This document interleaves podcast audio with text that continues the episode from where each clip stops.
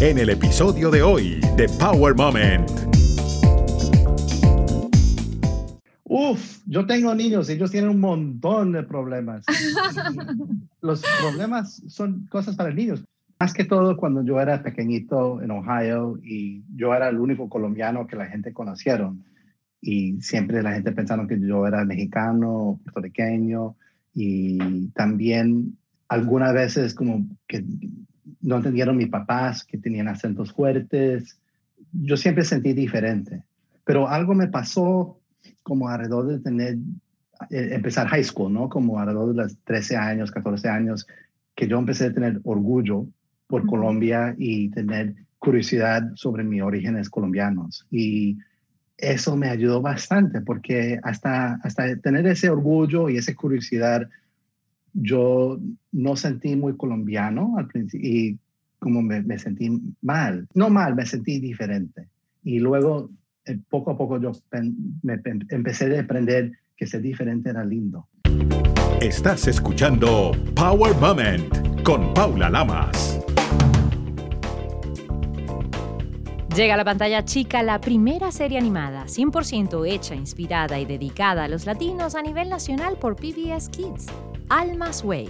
Hablamos con el escritor en jefe y nos confesó, entre otras cosas, las soluciones que brindan a los problemas de los niños y, lo más importante, de enorgullecerse de sus raíces. Los latinos somos tan variados como la naturaleza misma.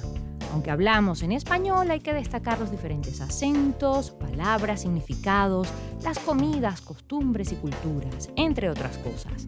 Jorge Aguirre es autor y guionista de televisión. Creó y co-desarrolló, además coprodujo, Golden Beer de Disney Junior. Ha creado programas no solamente para esa cadena, también para Nick Jr., Amazon y Netflix.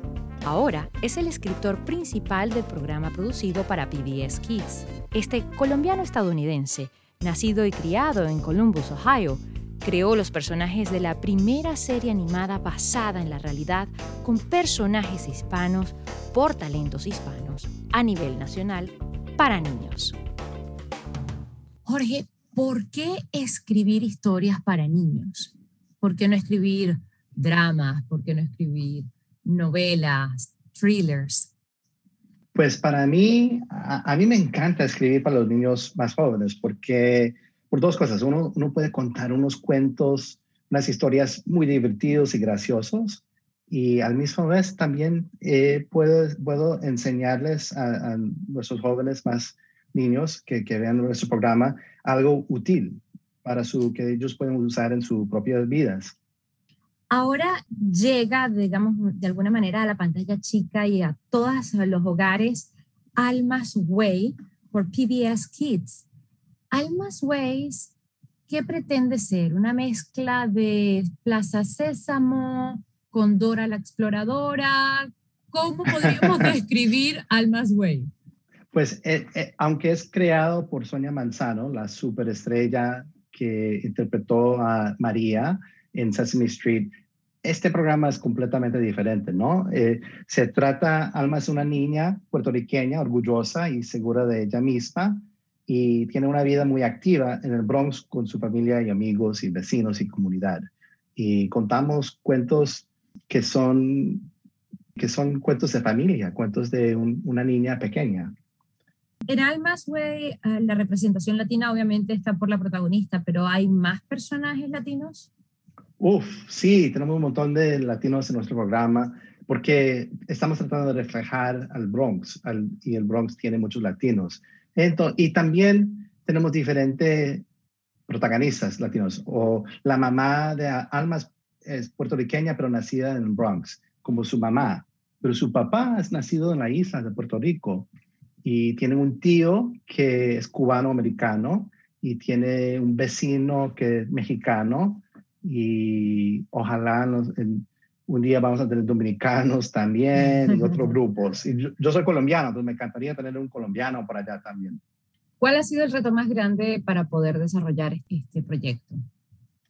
Pues desarrollar un programa nuevo es, es muy difícil, ¿no? Empezamos, yo empecé con este proyecto en 2017, cuando me, me llamó la productora ejecutiva Ella Daugherty de Fred Rogers pero ella estaba trabajando con Sonia Manzano, la creadora del programa, hace muchos años antes. Y los obstáculos, pues una cosa que nos ayudó bastante es tener Sonia, ¿no? Porque Sonia es una superestrella y todos conocen su trabajo. Y también nos ayudó también que, que el programa es original, ¿no? Eh, no tenemos otros programas para niños jóvenes que tienen una familia latina como la nuestra. El juego del calamar, como le dicen en Netflix, por ejemplo, hace poco estábamos viendo una entrevista en la cual su autor, su productor y su, su creador estaba diciendo que pues lo rechazaron 10 años cuando presentaba este proyecto. Tuvo que vender su laptop y pasar por muchas situaciones. En ese sentido, uno se da cuenta que no es fácil presentar un proyecto para televisión o para cualquier plataforma digital para que la gente crea en ese producto. Aparte de, obviamente el respaldo de tener a Sonia, que ha sido una gran figura y es una gran artista y una latina que nos representa maravillosamente en este país, ¿cuáles crees que son los elementos claves que una serie para niños necesita para ser exitosa? Pues una serie, serie para niños, para ser exitoso, exitosa, tiene que tener algo nuevo, ¿no? En algo, y tiene que tener una punta de vista como la nuestra, y tiene que, que, que, tener cuentos que los chicos les van a gustar, y también, como somos un programa para niños pequeños, una, un tema, ¿no? Nuestro show es, eh, trata de enseñar eh, el pensamiento crítico, ayudando a la audiencia más joven a descubrir su propia voz, ¿no? Entonces, tiene que tener algo original y tiene que tener una punta vista. Y nosotros tenemos las dos cosas. Muy bien. Hay algo importante porque eh, lo he escuchado de gente grande, de gente mayor, aun cuando tienen niños, dice, ¿qué problema podría tener un niño de 4 o 6 años? Los niños de 4 o 6 años tienen problemas, ¿cierto? Uf, yo tengo niños, ellos tienen un montón de problemas. Los problemas son cosas para niños. Por ejemplo, tenemos un episodio en que Alma, tiene, Alma quiere ir a un, un partido de béisbol. Ella encanta béisbol, pero prometió a su tío, que es un director de teatro, que iba, iba a presentarse en su show de bomba, de bailar bomba. Entonces, ella quiere ir a béisbol, pero, tiene, pero ya hizo esta promesa, entonces tiene que escoger bomba o béisbol, bomba o béisbol. Y eso es algo que pasa a los niños, ¿no? Tiene que aprender esas cosas, como, como cumplir sus promesas. Exactamente, cumplir y darse cuenta que tiene que poner una balanza y escoger de alguna manera lo mejor, ¿no? Hasta cierto punto son, son pequeños detalles que a veces nos ponemos a pensar y decimos, ¿qué, qué problemas podrían tener los niños? Es cuando más problemas sí. tienen porque están recién saliendo a explorar el mundo. En esta serie fantástica hay un elemento fundamental que es la música y la mano, como dicen por allí, la ha metido Lin Manuel Miranda y Bill Sherman. Cuéntanos sí. un poco este elemento que de alguna manera adorna preciosamente esta serie. Pues eh, eh, Manuel Man, eh, Miranda y Bill Sherman escribieron el tema principal del programa y me encanta. Yo lo estoy cantando todo el tiempo. Yo lo estaba cantando antes que empezamos este podcast y es una canción buenazo. Pero eh, fue muy interesante que, eh, pues, toda la gente quiere que Lin Manuel Miranda escribe para su show, ¿no? Uh -huh. Pero Sonia, Sonia conoce a su papá oh. y entonces ella escribió a su papá diciendo ¿será posible que puedes preguntar a Manuel, a tu hijo, si él puede escribir el tema principal? Y ¿sabes lo que contestó Lin Manuel? Contestó, ¿Qué? cualquier cosa por Sonia, lo hago. Y así se juntaron los dos con pues, Bill Sherman y Lin Manuel y escribieron el tema. ¡Qué bello! Yo pensé que habías participado en esa escritura también, que habías puesto letra. No, él escribió la, la letra del tema principal. Ok. El, el rap. Y, y, pues la canción que tiene, tiene, diferente, tiene un rap también que le escribió que fue interpretada por eh, la actriz Summer Rose Castillo que, que, que interpreta Alma. ¿Cuántas tazas de café y cuántos desvelos les has dado Alma? Ah, ¿sabes qué? Tenemos que hacer eso, ¿no? Yo tomo mucho café, entonces Alma, Alma tiene que tomar un poquito más café.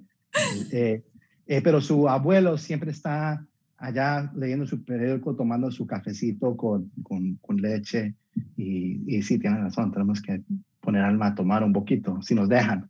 Claro, ¿por qué no? Los niños latinos toman café chiquito, café con leche.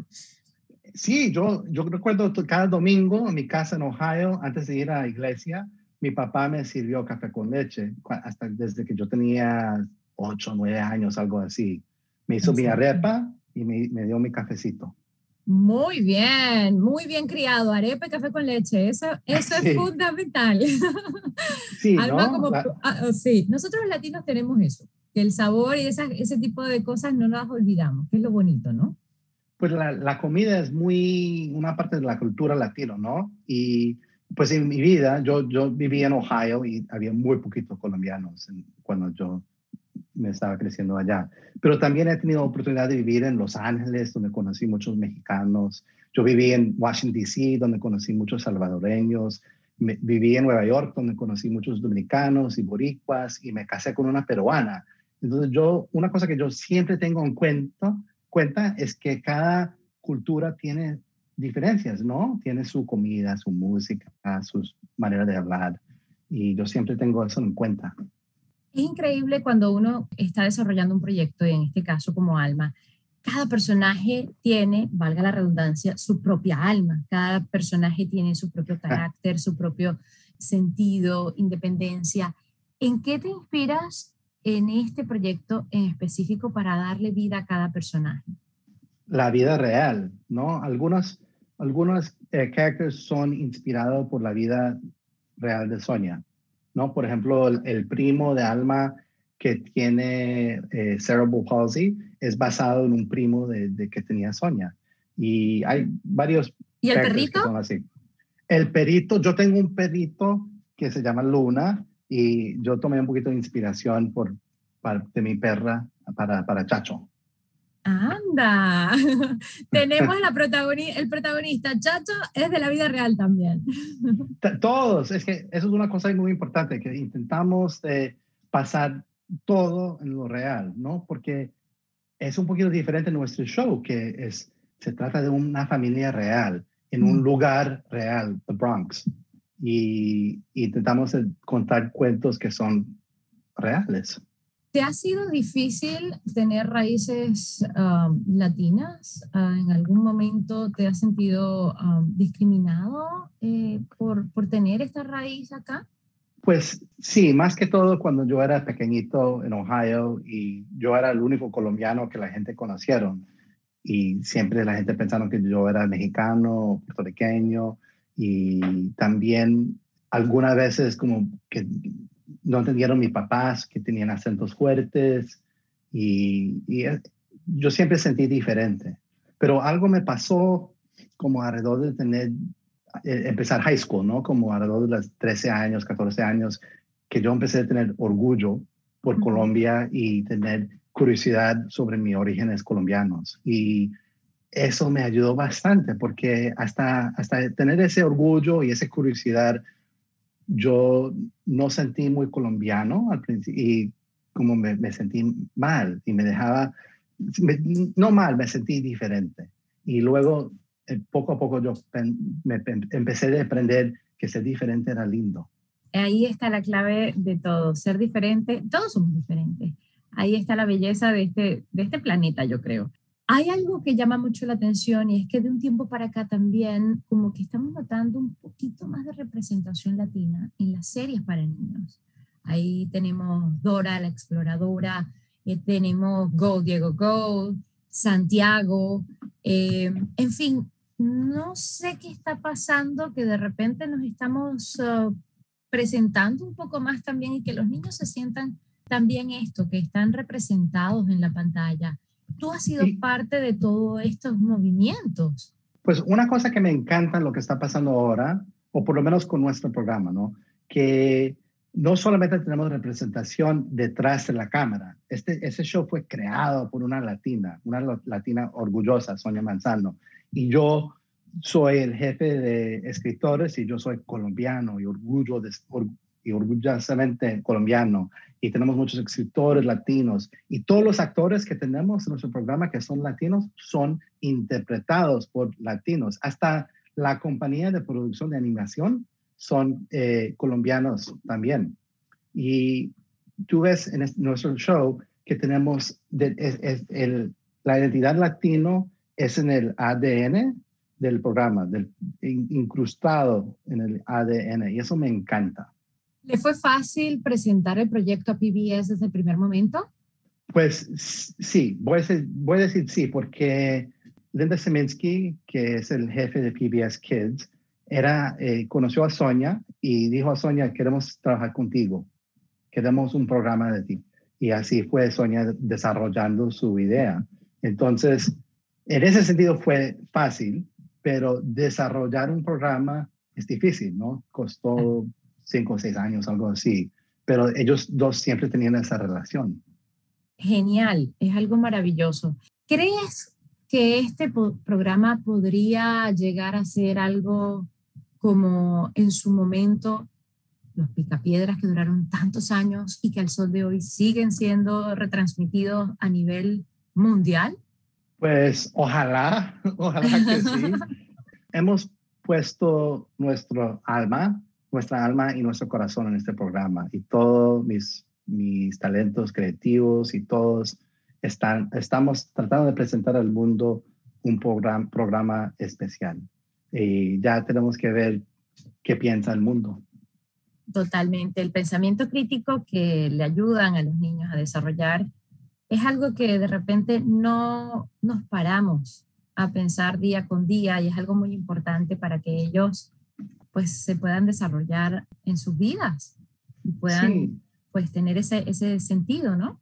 Sí, y a mí, me encanta, a mí me encanta una cosa que dijo Sonia cuando estaba creyendo el programa, que su motivo por el, el programa era, ella decía, quiero que los niños sepan que tienen una mente y que puedan usarla.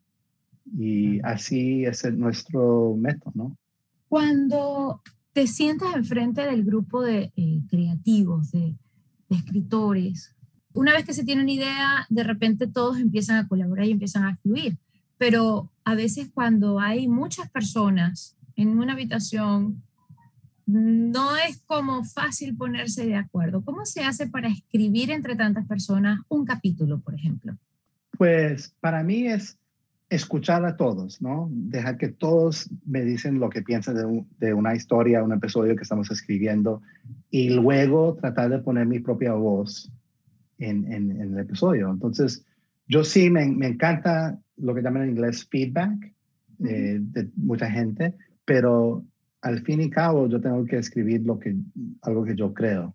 ¿Cuál sería la diferencia entre escribir un libro y escribir para televisión? Pues escribir un libro hay mucha menos gente que están dando sus opiniones o su punto de vista, ¿no? Yo escribo libros, pero solamente es el trabajo, eh, la voz es solamente mi voz y tal vez mi editor o mi, si es una eh, novela gráfica, es el artista, la artista. Y, pero con televisión hay mucha gente trabajando, ¿no? Y todos quieren que, que, resultan en un episodio especial. Y a mí, a mí me encantan las dos formas de escribir, pero son diferentes. Si comparamos, no sé si se puede comparar, Adora con Alma, ¿cuáles serían las semejanzas y cuáles serían las diferencias de estas dos niñas latinas en la televisión? Bueno, ah, yo trabajé por Dora por muchos años y me, me encantó. Me encantó ese mundo, ese protagonista, pero es un mundo de fantasía, ¿no? Tenemos objetos que hablan, un mapa que canta, y es muy bonito ese mundo, pero no es un mundo real.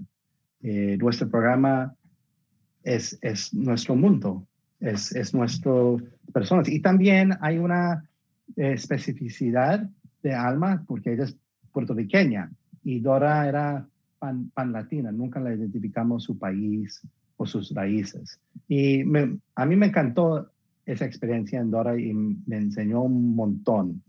pero me encanta que nuestros programas son, se dice que son de Puerto Rico, que son de México, que son de cualquier país y es algo muy real. Y si hay algún joven que dice, ah, yo sé escribir, ¿cómo puedo ser un escritor? ¿Cómo me puedo convertir en, en una autor? Porque, por ejemplo, para escribir libros hay ya como una guía preestablecida, ¿no? Pero escritores para televisión, para series animadas, la gente de repente no piensa en esa opción. Pues primero, hola mi gente, ¿cómo están? Allá escuchando. Y segundo, eh, la cosa que uno tiene que creer en su mismo y tiene que creer que tú tienes una voz, ¿no? Tiene que escribir todos los días y editar todos los días y escribir todos los días y, intentar de mandar lo que escribes a todas las personas que, que tú conoces, ¿no? Y, y, hay que tener confianza, eh, perdón, eh, uno tiene que creer en su mismo y eso es muy importante. Eso es algo elemental y es complicado porque de alguna manera nos están diciendo que hay que ser perseverantes y también hay que ejercitar el músculo del cerebro, hay que escribir todos los días. Sí, es una disciplina y también tiene que tener humildad que si alguien te da consejos de cómo estás escribiendo o, dice que puedes cambiar cómo escribes, tener la, confianza en tú mismo, decir, ok, ¿eso es una idea buena o es una idea mala? Y ajustar cómo estás escribiendo un poquito. No, porque todos tenemos un mensaje que queremos decir al público si escribes para televisión. Y es importante saber si nuestros mensajes están lo están recibiendo la gente que, que lee nuestros guiones. Eso es importantísimo porque hay personas que dicen, yo sé y entiendo a nuestra audiencia, pero cuando vemos el producto que estamos ah, de alguna manera percibiendo en televisión, eh, no es un producto con el que de repente nos identificamos como latinos o es ah, algo que no dignifica a nuestra, a nuestra comunidad. Y hay muchas cosas que han estado ocurriendo, digamos, desde hace muchos años y, que ahora afortunadamente estamos como despertando y nos estamos dando cuenta que nos podemos volver eh, un poquito más exigentes, ¿no? Pedir calidad, pedir productos eh, educativos, productos buenos. Alma en este sentido tiene muchos elementos que nos hacen sentir orgullosos. Es un programa definitivamente que no solamente deberían ver los niños, también los padres para que se guíen, ¿cierto? Sí, y a, y a veces tenemos unos chistes allá para los adultos también. Y una cosa que me encanta de los adultos que tenemos en nuestro programa es que no son perfectos. No son, son, son como, yo soy papá y yo no soy perfecto. Y, y, así son nuestros adultos también. Están ahí para apoyar a Alma, ¿no? Están ahí, están presentes, pero no son, no son algo perfecto. Y me encanta eso. También meten la pata, como dicen, ¿no? Sí, sí, meten la pata. ¿Cuántos capítulos llevamos ya de Alma listos y cuánto esperamos que pueda durar? Pues vamos a tener como 76 cuentos, que son 11, 11 minutos cada uno. Entonces, eh, y tenemos dos especiales que se tratan de cuando Alma se va para Puerto Rico. Y ahora creo que tenemos tal vez 10 o 20. Entonces van, para el próximo año vas a, vas a tener mucha, muchos episodios de Alma. ¿Cómo podemos de alguna manera apoyar a Alma? Hay que escribir en algún lado, aparte de, por supuesto, sintonizar uh, eh, PBS Kids. Pues primero, para apoyar el programa, hay que ver el programa, por favor y se puede encontrar el programa en pbskids.org forward slash Alma's Way. Y ahí se puede ver, jugar juegos y ver el programa y ver cuándo, lo presentan. Y, y, también sí, escribir a PBS y, apoyar el programa así. Perfecto, porque no solamente sintonizarlo, también se puede interactuar en la página web. Sí, tenemos jueguitos para niños y también el programa sale en inglés y español y también el lugar de Internet, el website también es en inglés y español. Lo cual es maravilloso, porque así podemos ayudar a nuestros hijos a desarrollar los dos idiomas eh, de una manera interactiva y de una manera amigable, que sea bonito. Has tenido la bendición de ser parte de numerosas compañías y proyectos fabulosos como Disney, eh, Nick Jr., PBS, por supuesto, Amazon y Netflix. ¿Cuáles han sido las grandes lecciones que te ha dejado trabajar en grandes proyectos?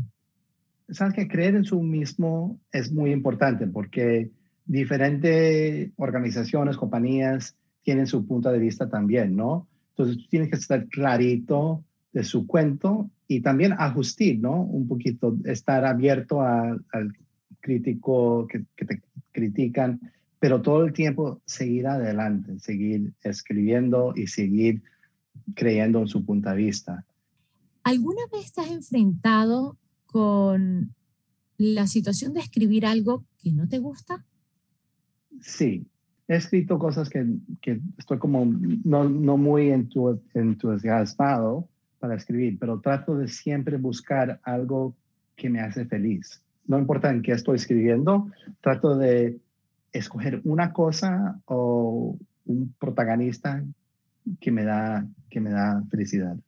¿Qué pasó con el teclado de la computadora? ¿Ya cuántos fundes al mes, al año? ¿Cuántos rompes? ¿Sabes qué interesante? Porque el, la letra E se me dañó esta semana y ya no, ya no puedo escribir nada que tiene la, una E. Complicado. Entonces, cuando le toca una E, ¿qué haces? Eh, nada, no puedo hacer nada. Entonces, todos mis emails ahora y todo, mis, todo lo que escribo está muy, tiene muy mala ortografía. Pero eh, tengo, que eh, tengo un keyboard que estoy utilizando ahora porque tengo que arreglar mi computadora. Escribo bastante. Me imagino, ya uno anteriormente a los escritores les decía cuántos lápices usaba, ¿no? Ahora es cuántas laptops o cuántos teclados rompe.